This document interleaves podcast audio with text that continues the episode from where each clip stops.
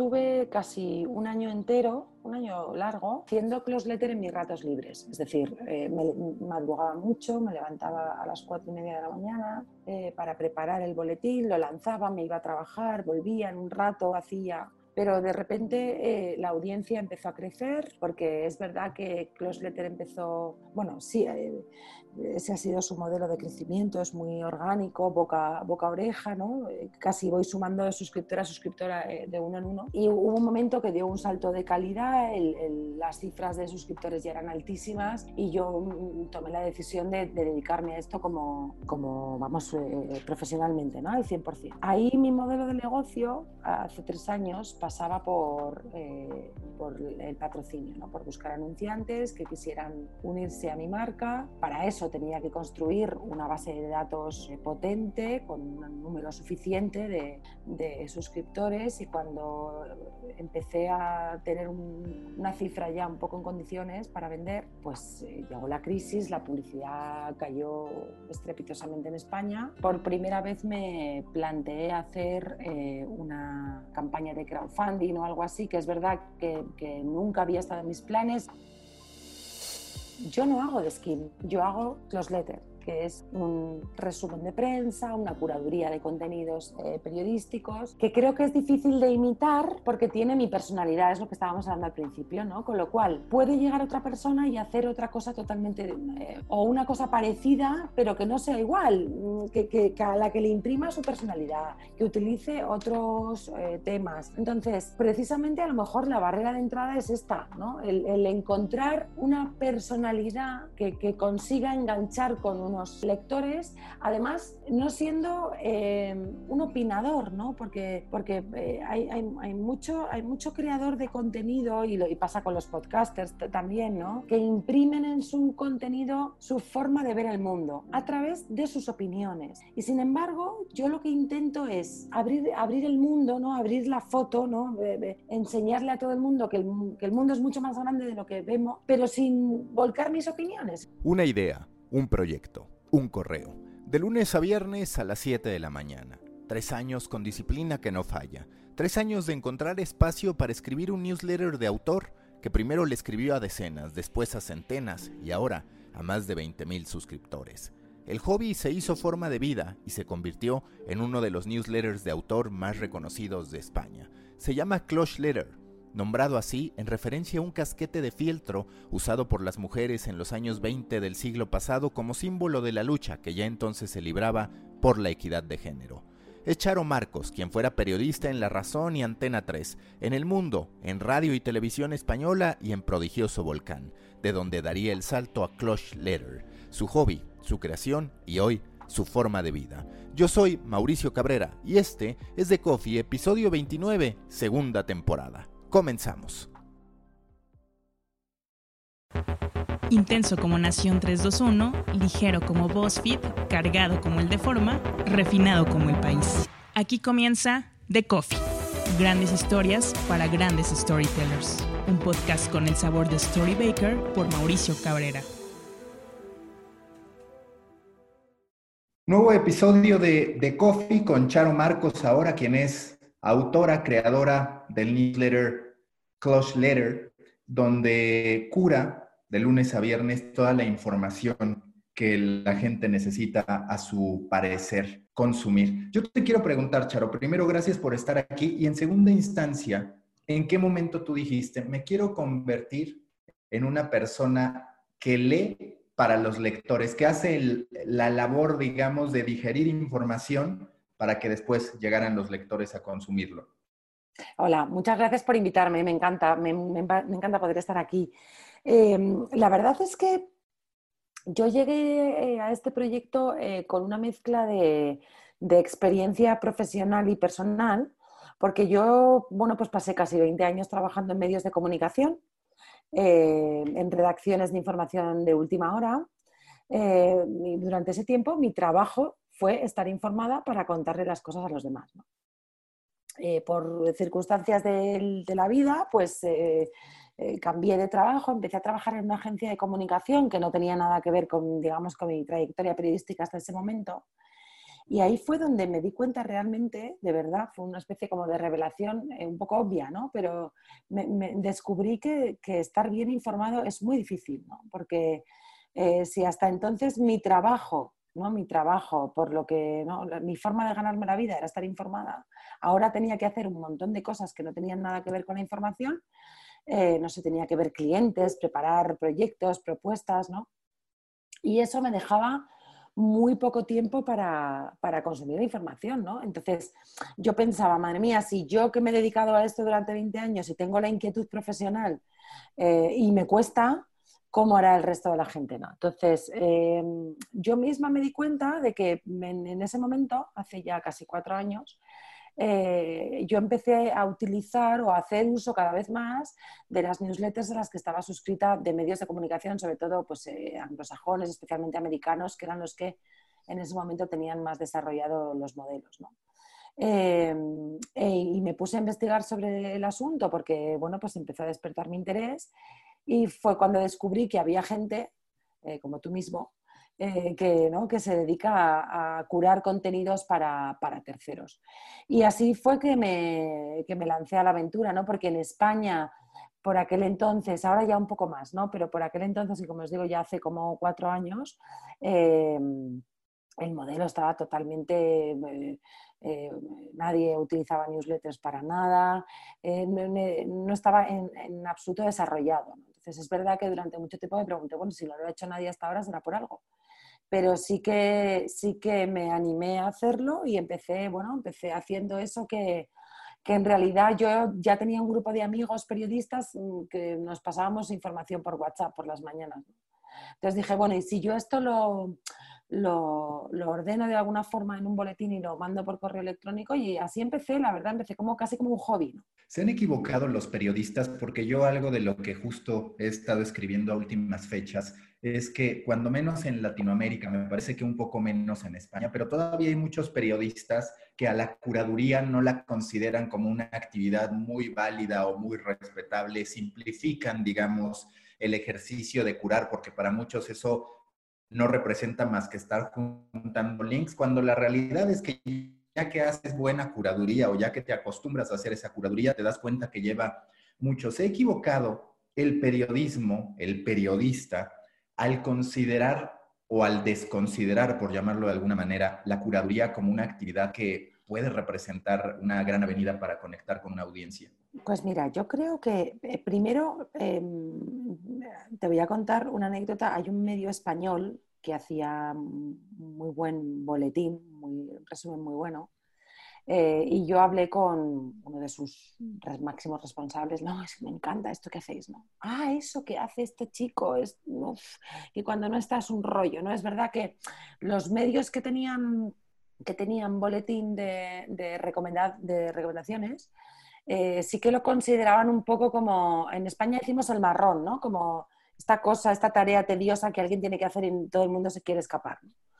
Yo, yo sinceramente creo eh, que, que nos hemos equivocado en esto porque no le hemos dado el valor que, tiene, ¿no? Y, aquí yo entono en mi culpa porque en esos momentos yo también estaba al frente de medios de comunicación y yo creo que nos ha costado mucho darnos cuenta a los medios de comunicación eh, de que no podíamos dejar eh, la distribución de nuestro producto en manos de las redes sociales. ¿no? Es decir, eh, yo, no, este discurso mío no es en contra de las redes sociales, ¿no? pero sí que es cierto que durante mucho tiempo, con la irrupción de las redes sociales, los medios de comunicación hemos dejado en sus manos la distribución de nuestra información, sin saber muchas veces qué criterio utilizaban, sin que hubiese eh, eh, jerarquización de la información. Nosotros simplemente le dábamos de comer eh, a Twitter o a Facebook o a Instagram ¿no? para que ellos hicieran llegar de su forma, a su manera,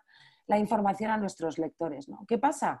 Que los lectores empezaron a decir que lo habían leído en Facebook, que lo habían leído en, Twitter, eh, nuestras marcas empezaron a disolverse, nadie las distinguía, ¿no? porque nadie hablaba de una cabecera o la otra, ¿no? la gente dice, lo he visto en Facebook, nuestra información o la información de los medios que se esfuerzan por hacer información de calidad, real, veraz, se empezaba a confundir con, la, con los medios que difundían noticias falsas. ¿no? Eh, entonces yo creo que, que, las newsletters de repente nos recordaron que el correo electrónico estaba ahí, que era un aliado fantástico para nosotros como, como medio para llegar a nuestros lectores, eh, para hacerles recordar que estamos ahí, que somos nosotros los que, los que creamos esa información que les resulta tan valiosa. ¿no?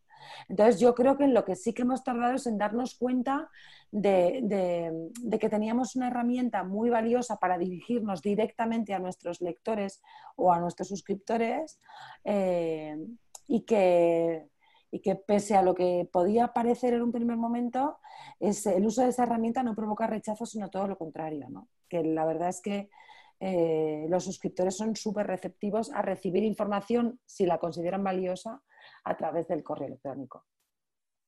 Y que además a ver si coincides, a mí algo de lo que me gusta de hacer el newsletter, como también del podcast, es que en cierto modo te ayuda a convertir esa información que consumiste en conocimiento, dado que interactúas con esa información, ya la conviertes en parte de ti, no es, digamos, algo que tuviste, que leíste muy rápido y se te termina yendo. Entonces, al momento de estar haciendo un newsletter, también hay un momento de aprendizaje muy grande para la persona que lo está haciendo. Ah, no, totalmente, totalmente, porque además eh, yo he aprendido muchísimo con, este proyecto eh, aprendes a, contar bien la información, aprendes a digerirla bien para contársela a la gente que no está todo el día encima de las noticias como estamos nosotros, ¿no? Eh, en España, que la prensa está súper polarizada, bueno, yo creo que un poco como la sociedad también en estos momentos, eh, hay veces que estás un rato sin ver la prensa, sin, un rato, y dices, Dios mío, este escándalo que tenemos ahora mismo en abriendo todos los digitales españoles, a mí de verdad, ¿en qué me afecta? ¿Cómo me importa? ¿En qué le afecta al ciudadano? ¿no? Entonces, em, para mí hacer el newsletter me ha convertido más en lector crítico de prensa que en periodista activo al 100%, ¿no? Es decir, que, que yo me siento más bien del lado del lector que está en su casa y dice, bien, ¿y esto? ¿no? Esto, a, mí en qué me afecta, ¿no? ¿Cómo, ¿Cómo, impacta esto en mi vida o de qué forma me va a ayudar a... ¿no?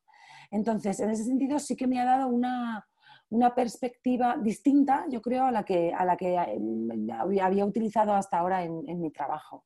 ¿Hasta qué punto la audiencia que has ido sumando en tu newsletter representa a Charo? Es decir, pues tú eres la curadora de esa información, de manera natural hay una subjetividad en esa selección de los temas. ¿Qué tan identificados ves los valores tuyos en los de tu audiencia e incluso pues a partir de tendencias ideológicas que puedas llegar a tener y demás? Mira, eh, eh, yo durante todo este, este tiempo eh, he hecho un esfuerzo, eh, bueno, el esfuerzo periodístico que yo creo que tenemos que hacer todos en el ejercicio de nuestra profesión por mantener la neutralidad ideológica, ¿no? y yo creo que eh, ahora mismo nadie puede decir que Closletter se escore hacia un lado o hacia el otro. Pero sí que es cierto que hay algunos temas que a mí me interesan especialmente y que siempre están presentes en, en el boletín. la violencia machista, por ejemplo, que es un problema realmente grave en España, la educación. Eh, entonces, sí que es cierto que hay algunos eh, temas que se repiten, eh, que se repiten constantemente claro, si, alguien busca información deportiva, por ejemplo, en mi newsletter, ¿no? pues no lo va a encontrar, a menos que, quiero decir, eh, que haya una noticia ¿no? del día, es un, newsletter diario, pues que hay una noticia del día que sea imposible que no sepas que Nadal ganó Roland Garros, por ejemplo. ¿no? Pero, pero pues el deporte, pues hay mucho deporte femenino, por ejemplo, y pues el deporte en general, pues ya hay sitios donde te informas de deporte. Como hay sobreabundancia de este tipo de información, yo prefiero no, pero como te digo, pues hay muchos temas que tienen que ver con la salud, con el bienestar eh, del, cuerpo y la mente, con, eh, la educación, con, la literatura, por ejemplo. O sea, cualquiera que lea mi boletín sabrá que estoy obsesionada con los libros, que me encanta la literatura, leer, descubrir autores nuevos, porque cualquier cosa de esas me, me gusta reflejarlas. ¿no? Entonces es cierto que un amigo mío hizo una definición muy bonita del público de, de Close Letter, que, él me decía, bueno, yo percibo Close Letter como un sitio eh, en el que se informa a la gente a la que le gusta tener la mente abierta. Y yo creo que eso se refleja en el boletín. ¿no? Hoy me decía alguien que me ha escrito, es que no solo hay noticias, también hay eh, estilo de vida, hay optimismo, hay ironía. Pues sí que es verdad que todo eso yo creo que es un poco reflejo de mi personalidad y que, y que la gente al final puede que empatice, a lo mejor no conmigo, pero sí con la forma que yo tengo de tratar los temas. ¿no? Y entiendo que haya gente a la que no le guste y que por eso se, o, no se suscriba o, o, se dé de baja. ¿no? Pero sí que es cierto que es, que es un producto muy personal y que ahí yo arriesgaba, eh, digamos, la exposición de mía personal eh, pero también creo que, que, gano mucho, ¿no? que gano pues, el feedback de la gente, haber aprendido de la, de la, gente que me escribe. Entonces, sí, un poquito sí, claro, sí que reflejo de, de mi personalidad y de los temas que me interesan. Al final, como dices, un newsletter es un ejercicio muy personal, muy íntimo en términos de decir esto me interesa, porque además se requiere pasión para hacerlo, requieres estar navegando de un link a otro, a otro, cazando la información y demás. Pero ¿qué tanto permites que los datos también te señalen el camino, porque dentro de esa selección de temas que tú puedes hacer, pues claramente hay métricas que te dicen esto sí funcionó o esto no funcionó con tu audiencia. ¿Cómo equilibras ese juego entre tu deseo y por otro lado lo que quieren las métricas o lo que te indican las métricas? Pues mira, yo creo que si hiciera caso solo de lo que me dicen las métricas, mi boletín tiene... Eh, como, digamos, dos áreas eh, diferenciadas o incluso tres. Eh, una es las noticias duras del día, ¿no? la información, lo que van los titulares de los periódicos, eh, las radios, las televisiones, un poco las noticias que tienes que saber antes de salir de casa. Y, después tiene, bueno, suele llevar un tema que yo llamo para pensar, pues que invita a la reflexión, es un tema más largo, para que la gente si tiene tiempo se lo lea, piense, le dé una vuelta, ¿no? Eh, y después hay una cosa eh, que, se llaman los apuntes, empezaron llamándose apuntes para el ascensor. Esto de la pandemia, como nos ha sacado los vecinos del ascensor, pues ahora se llama solo apuntes, que es como es un capítulo de breves con noticias eh, más, curiosas. ¿no?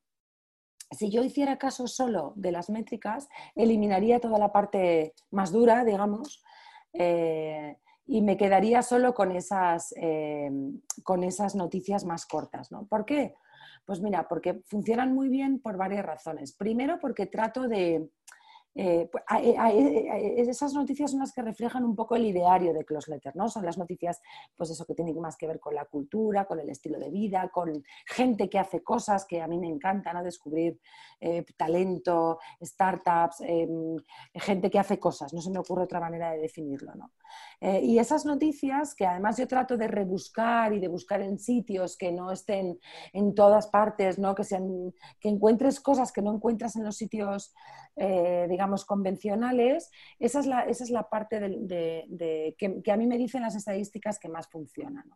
Pero también es cierto que la parte más dura de la información, la de la información diaria, eh, la de los datos de la pandemia, la de cómo está el mundo, eh, digamos que en mi caso los lectores hacen una lectura, los suscriptores hacen una lectura de esos temas y casi nunca pinchan en los enlaces, ¿no? con lo cual hay un poco una descompensación en, en qué tipo de noticias funcionan mejor eh, que otras. Entonces yo trato de, que, de combinar eh, un poco las dos cosas, ¿no? sobre todo porque además de la estadística que me da la herramienta, yo cuento con el feedback de los suscriptores, ¿no? que es una cosa que, que pasa mucho eh, supongo que a ti también te ocurrirá, que es como la gente percibe que tú escribes ese boletín poniéndolo todo de tu parte, ¿no? Y que, pues, que, en realidad es una cosa muy tuya, que vuelcas ahí, correo, la gente te escribe con muchísima confianza, con muchísima familiaridad, eh, es muy comprensiva con los errores, por ejemplo, cuando se cometen errores, porque yo creo que perciben la honestidad a la hora de hacer el trabajo, ¿no? Entonces,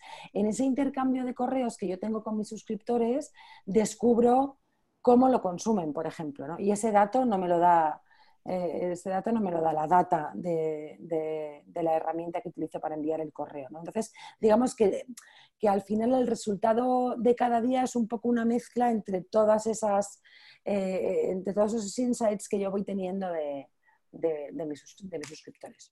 ¿Qué va a pasar con este periodismo de autor o curaduría de autor? Porque hoy vemos como Substack en Estados Unidos y una serie de medios también están abrazando el formato del newsletter. España hasta cierto punto va más avanzado que Latinoamérica, pero aún así es un hecho que los medios de habla hispana no están abrazando tanto el newsletter como en Estados Unidos. Para ti, ¿qué va a terminar ocurriendo y si seguiremos viendo esta independización de los periodistas para crear sus propios espacios y sus propias audiencias? Hombre, a ver, si atendemos a lo que está pasando en Estados Unidos, la tendencia es clarísima, ¿no? Como tú decías, está aquí, hay otras plataformas, hay una que se está desarrollando en Europa solo para creadores de contenido, eh, podcasters y, y newsletters. Em, yo creo que la tendencia suele ser así, ¿no? Pasa en Estados Unidos, llega a Europa, nosotros, España es como el último en enterarse en Europa y luego ¿no? Eh, llega a Latinoamérica. Suele haber siempre como esa tendencia en los medios de comunicación. Eh, yo creo que mm, en la medida además en la que, por ejemplo, yo os puedo hablar del caso español, que es el que más conozco, ¿no? Pero yo creo que en la medida en la que eh, los medios de comunicación en España eh, además están eh, acercándose a modelos de pago, yo creo que va a ser mm, más fácil para los creadores de contenido independientes poder vivir de una cosa como esta, ¿no? Porque, porque en realidad crear contenido es, difícil, pero es mucho más barato que hacer un medio de comunicación, ¿no? Y, un periodista que quiera vivir del apoyo de sus suscriptores, pues, pues ahora tiene las herramientas a su alcance para lograrlo. Tenemos que ver, en nuestro caso, eh, además, no sé, la, la, crisis nos está golpeando tan dura, la, la, sanitaria, pero también la económica, que es muy difícil para mí y yo creo que para cualquiera anticipar qué es lo que, qué es lo que va a ocurrir. ¿no? Pero sí que es cierto que las empresas de comunicación eh, cada vez son más, más débiles en, España eh, y que yo creo que los creadores de contenido tenemos que buscar nuestro propio camino si queremos seguir eh, viviendo de nuestro trabajo en este sentido. Storybakers, antes de continuar con este episodio, quiero invitarlos a suscribirse a The Muffin, el newsletter en el que semana a semana analizo las tendencias y noticias más relevantes de los medios, el marketing y la creación de contenidos. Si quieren ser parte de una comunidad de más de 3.000 periodistas, emprendedores, storytellers, creadores de contenido, marketeros y empresarios, suscríbanse a The Muffin, storybaker.co, diagonal de, guion medio Muffin storybaker.co diagonal de guion medio muffin. Si se les hace más fácil, les dejo la liga en la sinopsis de este episodio. The Muffin, panquecillo rico en nutrientes para su cerebro. Un producto de Storybaker. Continuamos con The Coffee. En lo que respecta a Clutch Letter, ¿tú ya vives de esto o cómo es que pudiste dedicarle tanto tiempo a un proyecto que además es diario, es decir, no, no fallas, estás con tu audiencia. ¿Cómo has ido estructurando esta forma de vida a través del newsletter? Pues mira, eh, la verdad es que eh, al principio estuve casi un año entero, un año largo, eh, haciendo close letter en mis ratos libres. Es decir, me madrugaba mucho, me levantaba a las cuatro y media de la mañana, eh, para preparar el boletín, lo lanzaba, me iba a trabajar, volvía en un rato, hacía... Pero de repente eh, la audiencia empezó a crecer, porque es verdad que Close Letter empezó, bueno, sí, eh, ese ha sido su modelo de crecimiento, es muy orgánico, boca, boca oreja, ¿no?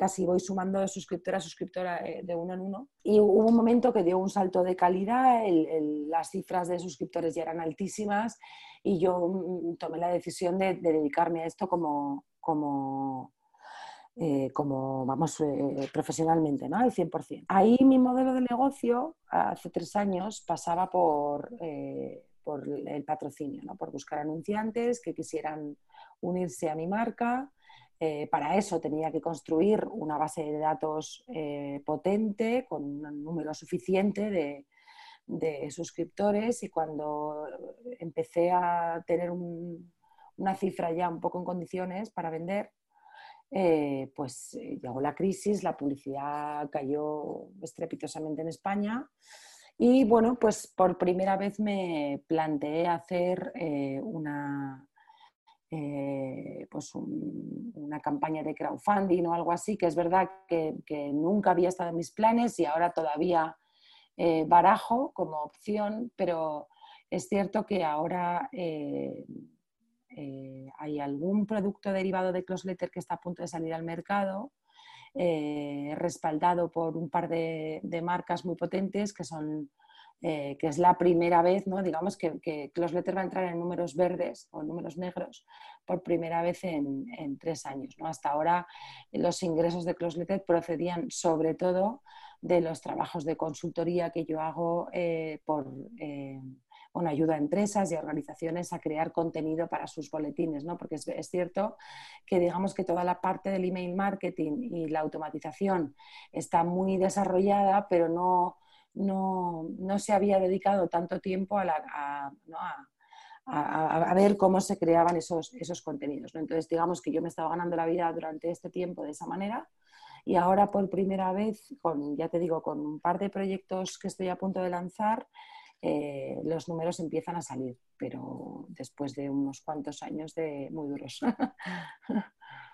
Como dices, eso es lo que de pronto la gente no se da cuenta, que tú haces un newsletter, un podcast, y digamos, ese es solo el aparador, al menos en primera instancia, para la gente que se te va a acercar a pedirte que hagas más trabajo. Entonces, digamos que tienes dos trabajos, el de tu aparador, el del content marketing, por decirlo, y luego lo que resulta de la conversión. Totalmente, totalmente. Para mi Closletter, eh, claro, esto no, claro, como no vengo de escuela de negocios, pues no sé si alguien te lo cuenta allí, pero desde luego yo no lo sabía, eh, que tú puedes tener una, marca personal con un producto que, finalmente, que es lo que yo eh, ahora pues, puede empezar a, vislumbrar, ¿no? que a lo, a lo mejor Closletter como boletín eh, nunca va a ser mi fuente de ingresos principal, eh, pero que sí que hay productos derivados de ese producto, ¿no? de ese producto boletín que además eh, con el que yo he creado una marca también personal que me puede llevar a, otros sitios que sí, que sí produzcan ingresos. ¿no? Entonces, bueno,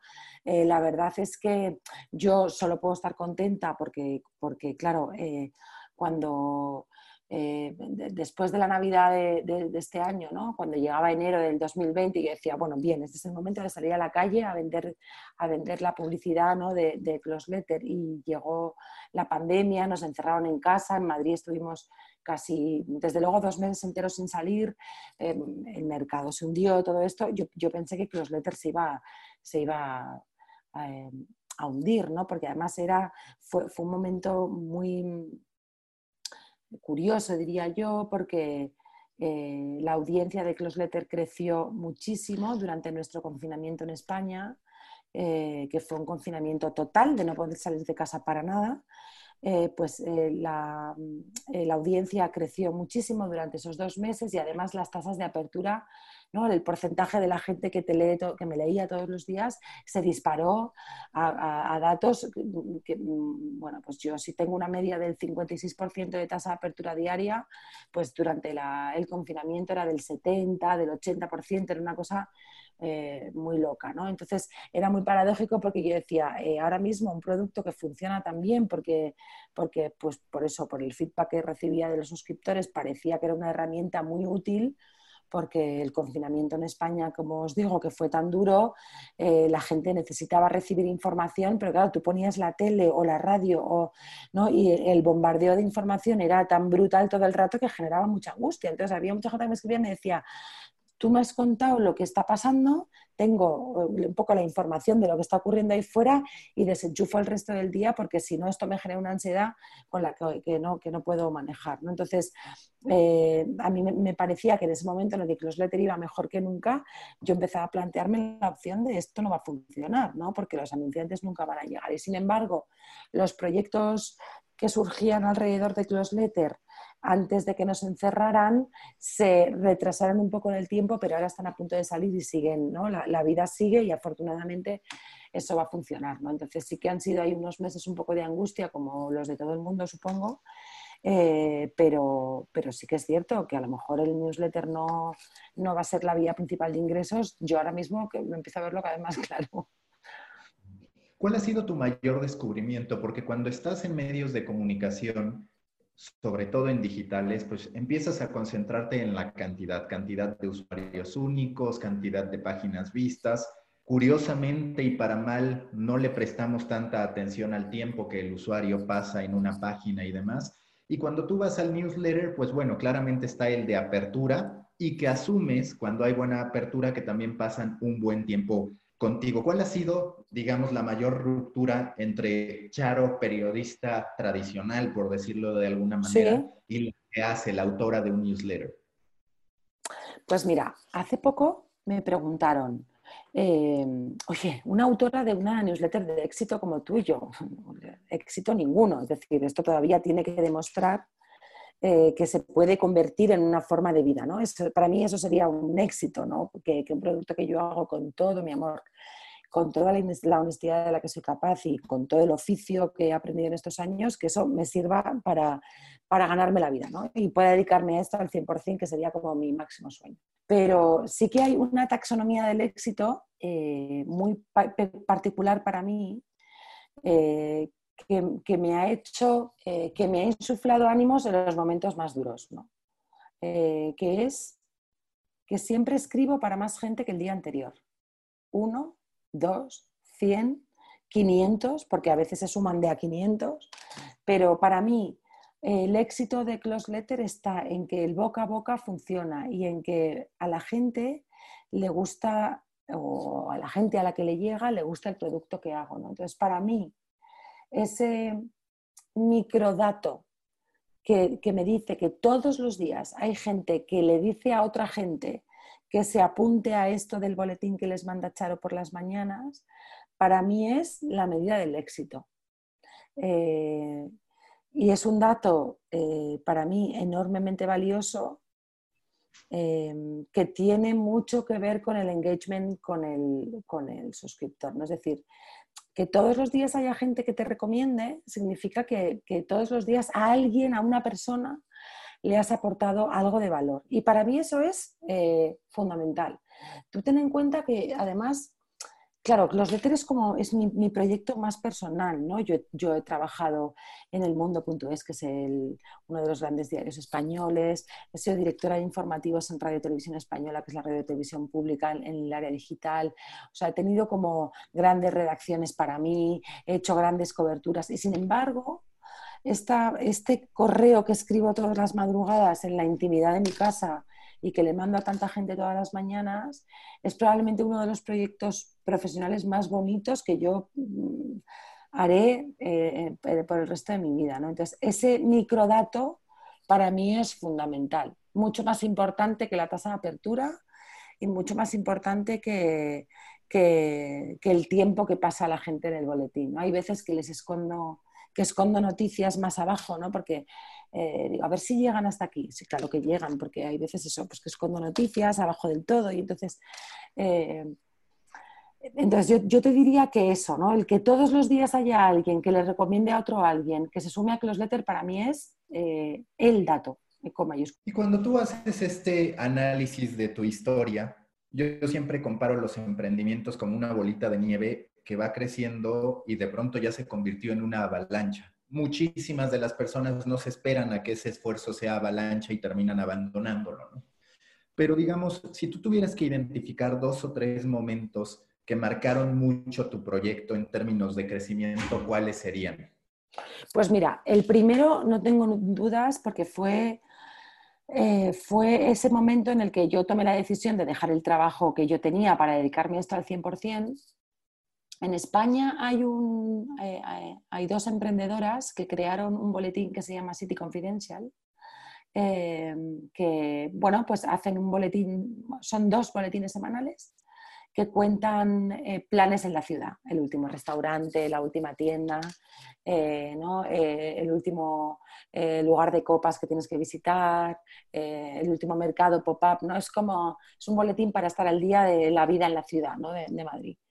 Eh, y no nos conocíamos de nada, venimos de ámbitos totalmente distintos. Eh, y ellas me llamaron para conocerme eh, y bueno, pues, pues decidimos que teníamos que ayudarnos, ¿no? Porque, bueno, realmente ellas a mí, porque yo, yo entonces era una cosa tan pequeña, diminuta. Eh, y me dedicaron uno de sus boletines, ¿no? Ellas me recomendaron eh, y aquello me cambió la vida de un día para otro porque eh, cuadrupliqué suscriptores en apenas dos días, ¿no? Fue ahí cuando os digo que, que de repente dije, Dios mío, ahora ya no somos parece que eran 4.000 suscriptores los que tenía y en dos días tenía 12.000, ¿no? Entonces, eh, ya no somos unos poquitines, ¿no? Ahora ya somos unos poquitos más. Aquello me, eso ese, para mí ese fue un punto de inflexión muy importante porque, bueno, pues porque me hizo eh, tomar la decisión de, adoptar Closeletter como mi, como mi negocio, mi trabajo al 100%. Y yo creo que el segundo eh, tiene que ver con la pandemia, con que, con que con lo que os contaba antes, que en ese momento en el que eh, yo, yo, dudaba de que Closeletter pudiese salir adelante como negocio, eh, sin embargo, los eh, lectores de Closeletter reclamaban el boletín más que nunca. ¿no? Entonces, ese ha vuelto a ser un momento como de refuerzo de, mi decisión, en el que, pues eso, pues tomé la determinación de que independientemente de lo que pasara como negocio, tenía que mantener Closeletter durante más tiempo. Entonces yo creo que para mí esos son dos momentos súper importantes en el tiempo, de, en la madurez de Closeletter, yo creo. ¿Cuánto espacio hay para más newsletters como el tuyo? Es decir, de industria yo entiendo que cada industria tiene sus necesidades particulares y hay oportunidades. Pero en lo que respecta a curaduría de información general, por así decirlo, donde por ejemplo en Estados Unidos encontramos a The Skim, que digamos fue el, gran referente, después está de Hustle, pero más en negocios, Morning Brew también más en negocios y demás. ¿Qué tanto se va a empezar a saturar el mercado de los newsletters en algo como curaduría de información general, donde para tu fortuna, digamos, pues es una oportunidad que viste bastante antes, en el 2017? A mí me gustaría que hubiera alguien más para poder, para poder eh, es que no quiero decir medirme porque parece como chulesco, ¿no? Pero, pero sí como para, sentir un poco la, presión de la, competencia, ¿no? Porque es verdad que mm, cuando yo empecé con Closeletter, hubo un momento de mucho miedo para mí porque dije, Dios mío, esto va a venir cualquiera y lo va a hacer mejor que yo y, me va a adelantar por la derecha, ¿no? Porque es verdad que la barrera de entrada a un producto como el mío es muy baja.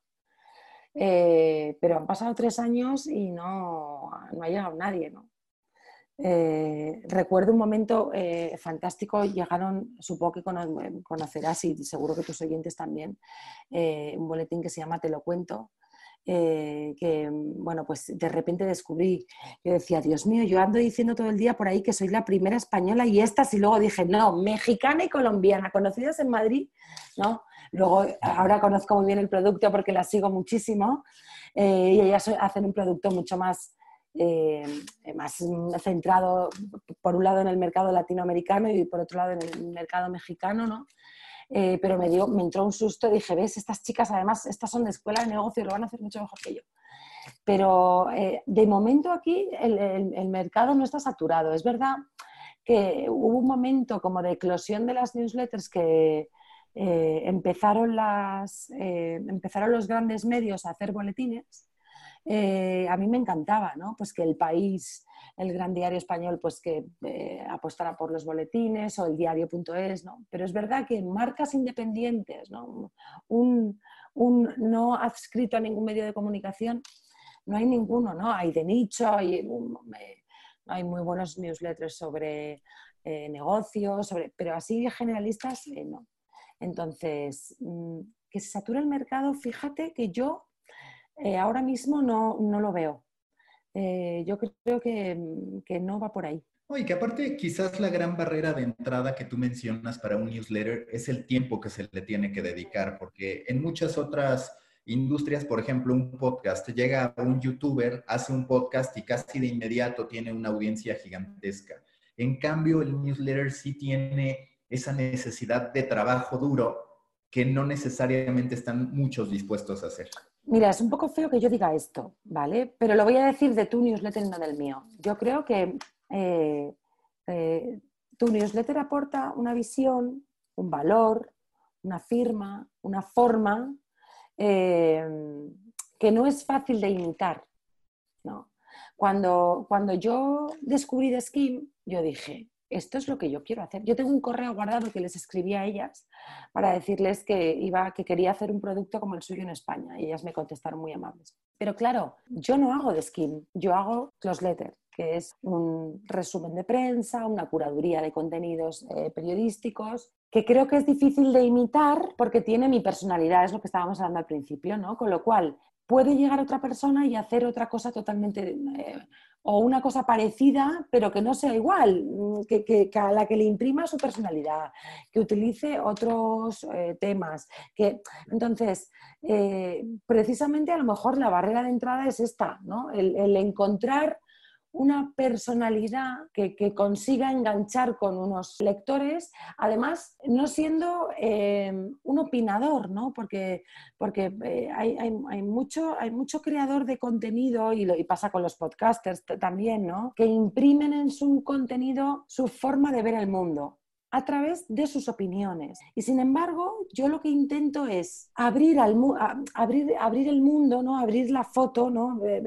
Enseñarle a todo el mundo que el, mundo es mucho más grande de lo que vemos, o intentarlo al menos, pero sin volcar mis opiniones. Es decir, ahí pueden estar mis filias, mis fobias, mis neuras, mis pasiones, pero no están mis opiniones. Entonces, eh, cualquiera puede hacer un close letter que nunca sería close letter. Tendría que buscar su propio público, enganchar a su propia gente, ¿no? Yo creo que no es fácil. Para ti, ¿cuáles son las claves de una buena curaduría, independientemente de si la haces tú o quien sea? ¿Qué has descubierto en el camino que es necesario para decir este es un buen ejercicio de curaduría?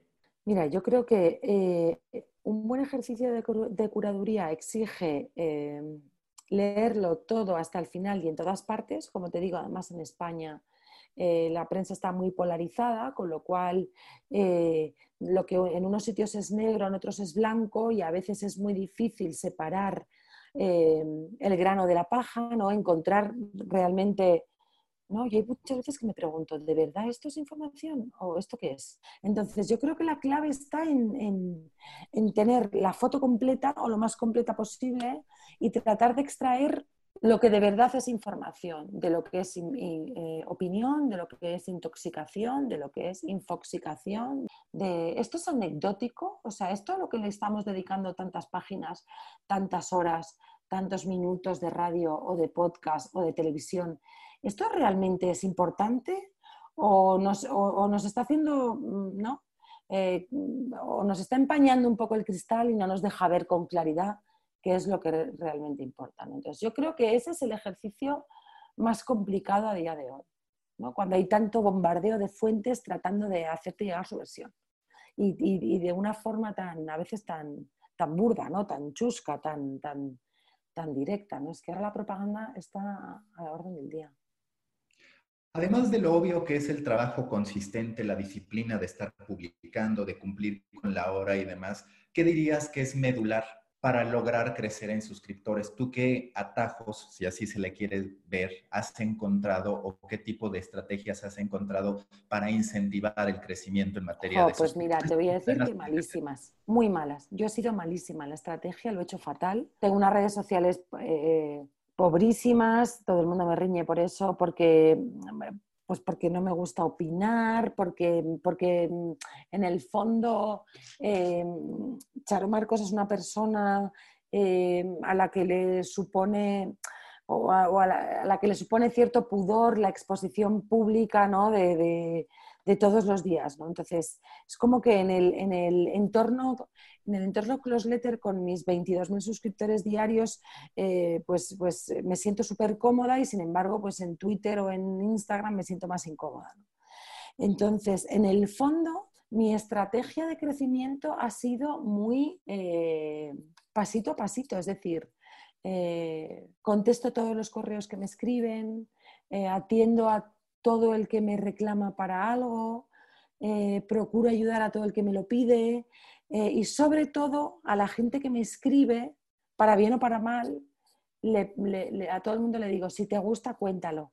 ¿no? Si, te gusta lo que has visto, solo te pido que lo cuentes, que se lo recomiendes a tus amigos, a tu familia, a tu, ¿no? que, en tu círculo lo envíes. Hay gente que me escribe eh, y me pide que le mande un texto para enviar por WhatsApp y mandarse a sus contactos, por ejemplo. ¿no? Entonces, ha sido un poco de guerrilla el, crecimiento. Entonces, em, eso tiene eh, un aspecto negativo, que es que el crecimiento es lento, no es como... Pero, como te decía antes, es muy orgánico, o sea, el crecimiento es muy sólido y la gente que viene se queda. ¿Por qué? Pues porque yo creo que lo que te recomienda un amigo tuyo, oye, te va a encantar esto que he visto, ¿no? Yo no sé cómo llegaste tú a Close Letter, pero normalmente eh, tiene que ver con que alguien dice, oye, echad un vistazo a esto que he visto, oye, me ha gustado tal, o desayuno con Charo todas las mañanas, o un poco es esta cosa, ¿no? Y eso ha hecho que el crecimiento haya sido lento, pero muy sólido. En términos más técnicos, para la gente que nos escucha, ¿tú qué plataforma utilizas para enviar tus newsletters? Pues utilizo MailChimp, porque eh, la verdad es que, em, bueno, pues digamos que en el momento en el que yo hice el benchmark para, decidir sobre qué plataforma iba a trabajar, era la que me ofrecía eh, mayor funcionalidad, eh, con más facilidad y em, a menor precio. Ahora ya con con tantos suscriptores el precio empieza a ser eh, ya un tema serio. Eh, pero es cierto que para mí mi principal enemigo, que es el spam, eh, las consultas que he hecho en varios momentos de crisis, ¿no? de Dios mío, ¿por qué Gmail me echa todo el rato en la carpeta de promociones cuando esta gente me tiene como contacto y me lee todos los días? ¿no? Eh, pues eh, digamos que las consultas que he hecho siempre a, expertos en email marketing siempre dicen que, bueno, pues que para luchar contra eso, con la dimensión de correos que yo envío ahora, que no envío un millón ni dos millones de correos, eh, sigue siendo la que me ofrece más garantías. Pero ah, es verdad que ahora mismo estoy mirando alguna plataforma más, ¿no? Y, por ejemplo, ¿te consideras propensa a caer en las redes de eh, Substack? Digo, Substack tiene el problema de que salvo algunas cuentas no puedes customizar tu dominio y demás, pero ¿empiezas a ver en ella una potencial plataforma o todavía te inclinas por MailChimp? Bueno, ¿sabes qué pasa? Que como todo el mundo habla de Substack, ahora parece que si no estás en Substack no, no existes, ¿no? Eh, pero es cierto que yo de momento no me lo he planteado, eh, sí que me he planteado complementar MailChimp con otras herramientas, pues con Patreon, por ejemplo, para poder eh, hacer eh, alguna campaña de micromecenazgo. Incluso en Europa se está, como os decía antes, hay una plataforma que se está preparando, porque para nosotros Patreon tiene este problema de que es, es muy norteamericana, ¿no? es muy estadounidense, perdón. Mm, y, nosotros tenemos nuestra propia legislación europea con sus particularidades y, bueno, pues eh, sí que me sentiría más cómoda utilizando algo que, estuviese más, más adaptado a las circunstancias europeas, pero, pero no, lo que pasa es que es como que hay una ola que te empuja a que si no estás en Substack no eres, nadie. Yo soy como el llanero solitario. Sí, en teoría los seguidores te van a poder llegar también de forma nativa hacia allá. ¿Tú percibes que un próximo gran medio pueda surgir de la suma de este tipo de productos de autor, es decir, como Axios. Axios hasta cierto punto tiene eso, cubre distintos temas, pero tiene a sus especialistas muy bien ubicados. Pues la verdad es que no lo sé, porque ¿sabes qué ocurre? Que en, España, por ejemplo, no hay una red. Yo, no tengo pares, no tengo, no tengo posibles partners con los que, ¿no? Decir, vamos a hacer algo parecido. Eh, probablemente porque ahora mismo tampoco hay, eh, tampoco hay gente que esté que esté apostando por el newsletter como, como, plataforma principal. ¿no? Es cierto que, por ejemplo, en España ahora se está produciendo un desembarco eh, brutal de las plataformas de podcasting, ¿no? Pues eh, Spotify está apostando por los eh, podcasts originales, eh, tenemos a Podimo, que son estos suecos que acaban de aterrizar también en el mercado español. Esta semana Amazon ha presentado su propia plataforma de, podcasting. ¿no? Entonces, yo creo que la gente está mirando más ahí que, al newsletter. ¿no? Yo, yo, como te digo, soy como el llanero solitario. Sí que me gustaría, como te digo, que, no sé, tener como colegas de, newsletter o de o, poder asociarme con otros. No lo descarto, pero tampoco es una opción que tenga abierta ahora porque, porque no, lo, no, lo, no lo percibo, no lo percibo para nada. Yo te quiero hacer una pregunta porque a mí me llega a pasar. Tú sabes que mucho de lo que más funciona es lo, didáctico, darle respuestas a la gente. En tu caso quizás no tanto porque es información general y demás, pero en marketing, por ejemplo, estamos llenos de decir, ¿cómo llamo la atención de la gente? Dándole sus supuestas respuestas, como si fuera un curso básico, eso es lo que más funciona, es lo que la gente busca y demás. ¿Cuál es tu postura ante eso? Porque yo, por ejemplo, reconozco que muchas veces no me gusta ser tan didáctico en términos de, a ver, casi, casi salón de clases, vamos a hacer esto, ¿no? Me, gusta proyectar, me gusta escribir, transmitir, sin que necesariamente les diga, esto es la clase. ¿Tú cómo percibes eso y cómo manejas esa necesidad? Mira, yo em, em, suelo resolver la información práctica con enlaces, es decir, em, eh, me voy a inventar algo, ¿no? Pero esta cosa que está tan de moda, ¿no? Lo que se puede hacer y lo que no, ¿no? Os cuento que, eh, bueno, pues que Madrid, que está confinada por, por, el COVID, ¿no? Ahora está toda la prensa. ¿Qué se puede hacer y qué no en los barrios de Madrid? ¿A dónde puedo ir ya que no? A mí a veces esos titulares de...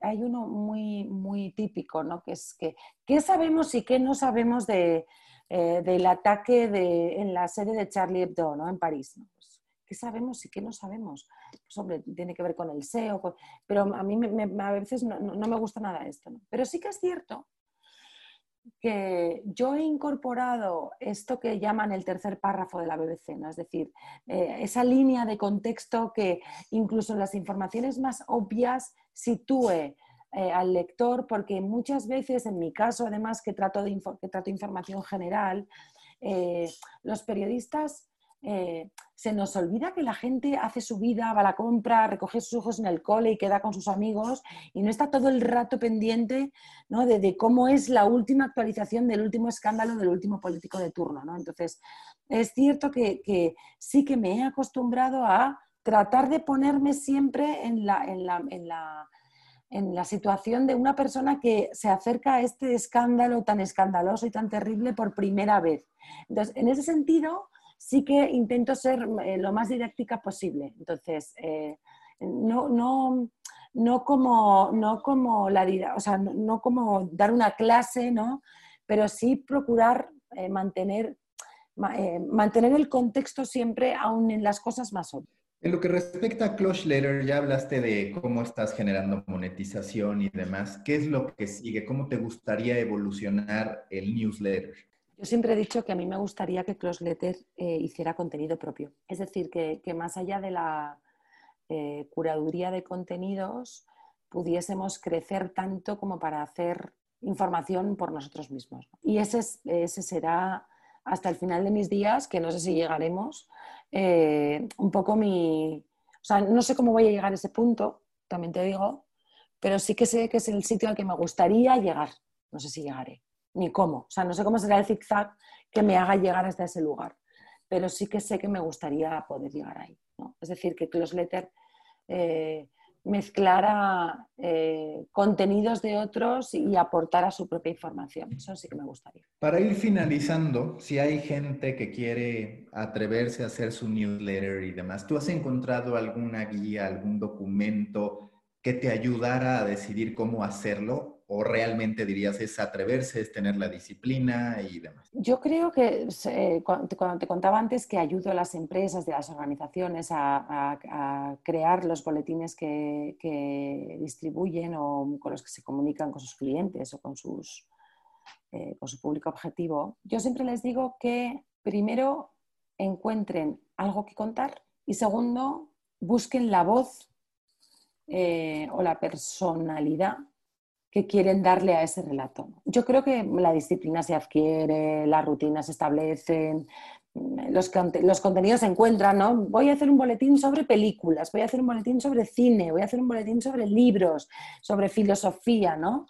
Eh, yo creo que, una vez que encuentras el tema del que quieres escribir, creo que lo más importante es, es, encontrar la forma de contarlo, ¿no?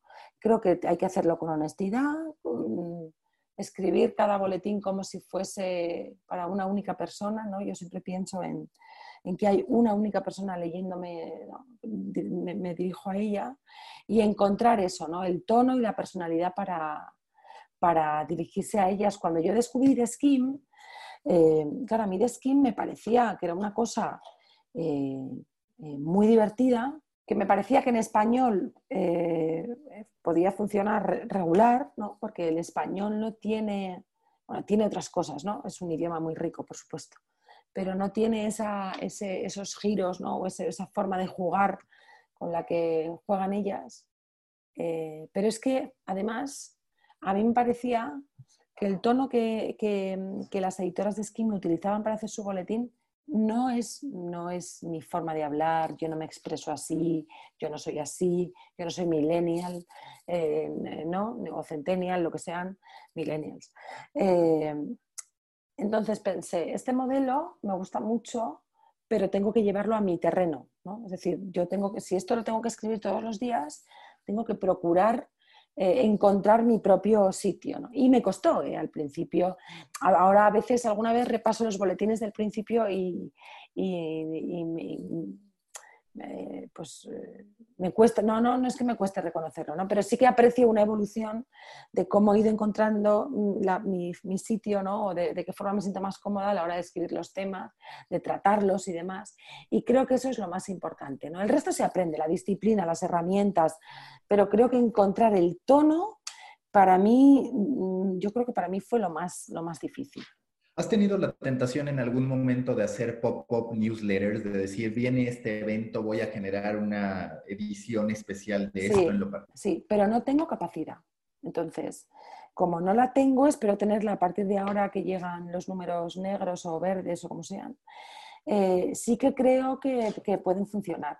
Y ya no solo hacer, hacer em, eh, pop-ups, sino extender eh, que eso sí que te lo puedo contar porque uno de los productos que, está a punto de salir este mes eh, es, un newsletter para el fin de semana.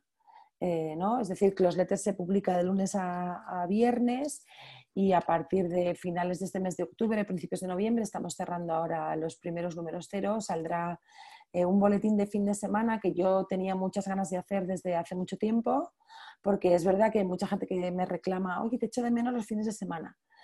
Entonces, eh, bueno, pues vamos a, estamos preparando un newsletter nuevo que saldrá los sábados, eh, que tiene el espíritu de Closletter, pero un tono, bueno, no un tono, sino un contenido un poco distinto, más, más relajado, eh, se llama la actualidad reposada de, del fin de semana, ¿no? que es, una forma de hacer repaso a la semana que ha terminado, hacer un poco de fast forward a la que, a la que viene, em, con, un, ritmo un poquito más, más relajado. Entonces, eh, eso sí que... Eh, sí que lo, voy a hacer porque lo quería hacer hace mucho tiempo. Entonces, eh, ahora mismo ya el, equipo empieza a crecer, con lo cual puedo, puedo hacer más cosas, ¿no? Hasta ahora, como te digo, yo era el llanero solitario y ahí estaba yo, entonces no, tenía capacidad para hacer muchas más cosas y ahora, bueno, pues empiezo a tener cierto margen de maniobra y como te digo, antes del pop-up eh, quería hacer este, este boletín de fin de semana, ¿no? Y yo creo que después habrá alguno que no sé si será pop-up o temático, que yo creo que será más un poco la idea. ¿Ahora cuántas personas tienes en tu equipo?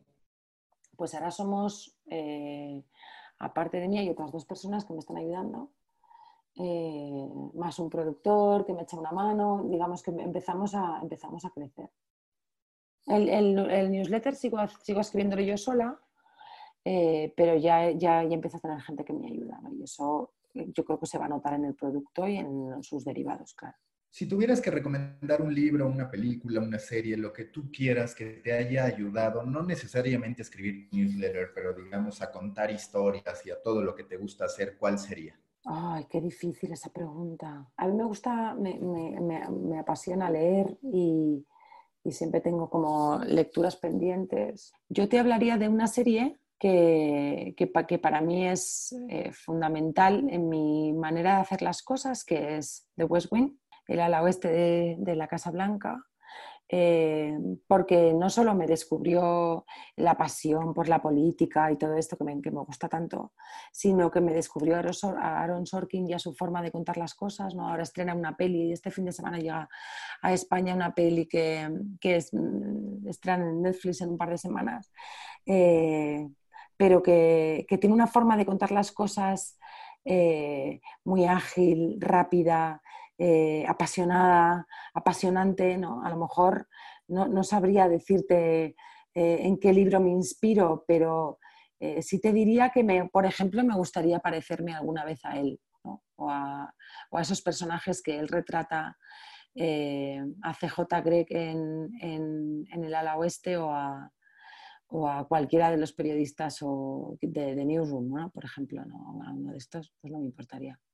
Claro que si te digo, mira, pues sí te voy a decir, eh, acabo de caer, pues, pues fíjate que para mí hay un personaje muy inspirador, que no es un personaje nada moderno, pero que es Catherine Graham, la editora del Washington Post. Eh, que, para mí siempre fue un personaje apasionante porque era la mano que me hacía la cuna de, de Woodbury Bernstein en, en el Watergate y, descubrí en, su, biografía que además era una mujer eh, pues que se enfrentó a muchísimos desafíos y en la que no me importaría nada, eh, eh, a la que no me importa nada tener como, como, referente periodístico, por ejemplo. Última pregunta de siempre en The Coffee. Si tú fueras un tipo de café a partir de tu personalidad, de lo que quieres proyectar, ¿qué café serías? Uh, yo soy muy cafetera. Eh, pues un café solo muy cargado, ¿no? que en, España se toma cortito, eh, en taza pequeña y, todo lo fuerte que se pueda. ¿no? Entonces yo sería un, café solo de esos, ¿no? como corto pero intenso. Listo, Charo, muchas gracias y la mejor de las suertes. Gracias a ti, muchísimas gracias. Busca la próxima semana un nuevo episodio cargado de emprendimiento, endulzado con grandes historias y narrado por grandes storytellers. Suscríbete a The Coffee, un podcast de storytellers para storytellers, un producto de Storybaker por Mauricio Cabrera.